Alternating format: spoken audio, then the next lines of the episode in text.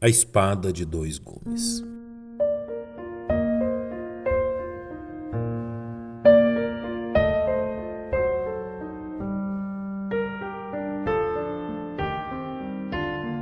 Leitor atento das Escrituras encontrará em ambos os testamentos bíblicos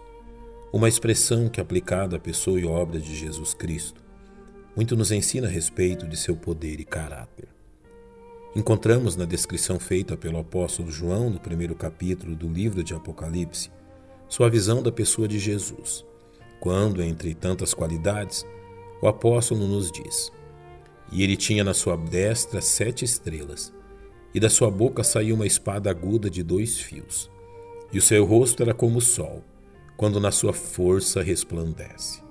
Há preciosas lições ao observarmos com atenção esta espada aguda de dois gumes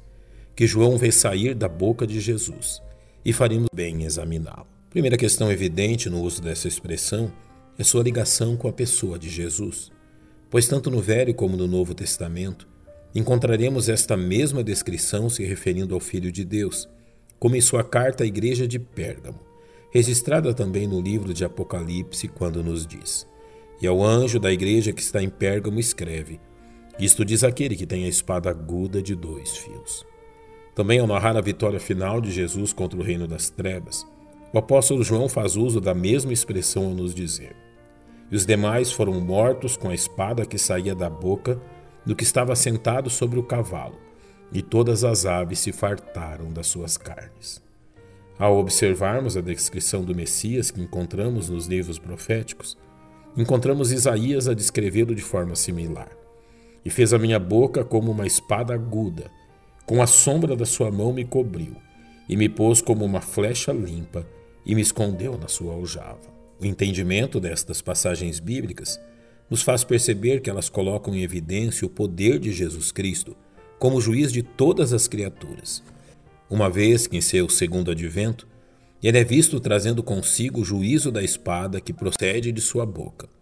Um exemplo desta verdade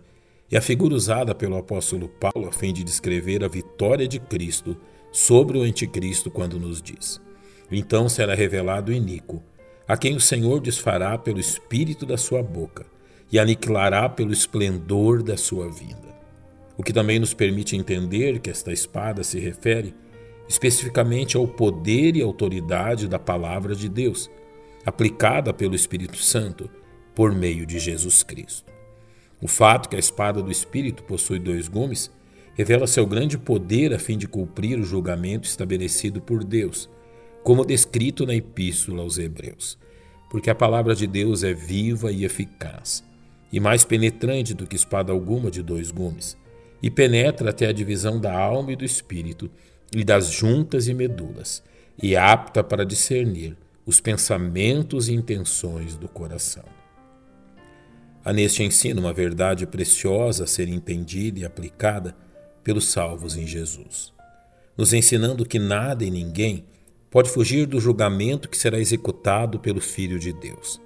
Razão pela qual o apóstolo Paulo nos exorta a vivermos de forma sábia ao nos dizer: Porque todos devemos comparecer ante o tribunal de Cristo, para que cada um receba segundo o que tiver feito por meio do corpo, ou bem ou mal. Que saibamos, pois, viver de acordo com esta que saibamos, pois, viver de acordo com esta preciosa verdade. E que o temor pela autoridade e poder de Jesus Cristo nos leve a reverenciá-lo e também adorá-lo como o único e verdadeiro Deus.